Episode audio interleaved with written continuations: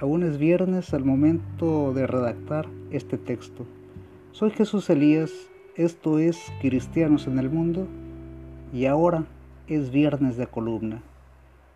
No es fácil hablar de política y compaginarlo con cristianismo, pero al menos intentamos que así sea.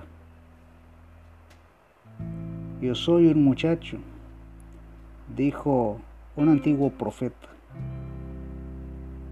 No soy joven ni soy viejo, pero la frase se presta. El valor del mexicano debe estar de manifiesto. Solo hay hombres y mujeres, solo trabajos honestos. De seguir trabajando es el tiempo.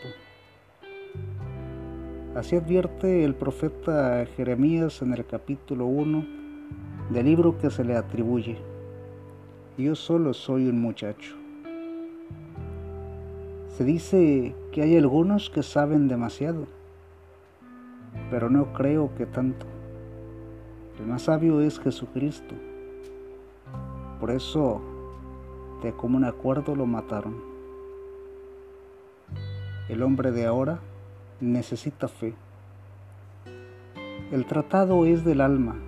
Curiosamente, esto tiene que ver con algo más que solo terapias. La capacidad de los especialistas es limitada. Saben demasiado. Al final no saben nada. Sin Dios no hay bienestar. Así termina la columna Propuestas Viables, cuyo tema completo, Sabían demasiado, se encuentra ya en Internet. Sin Dios no hay bienestar. La política es cosa de hombres.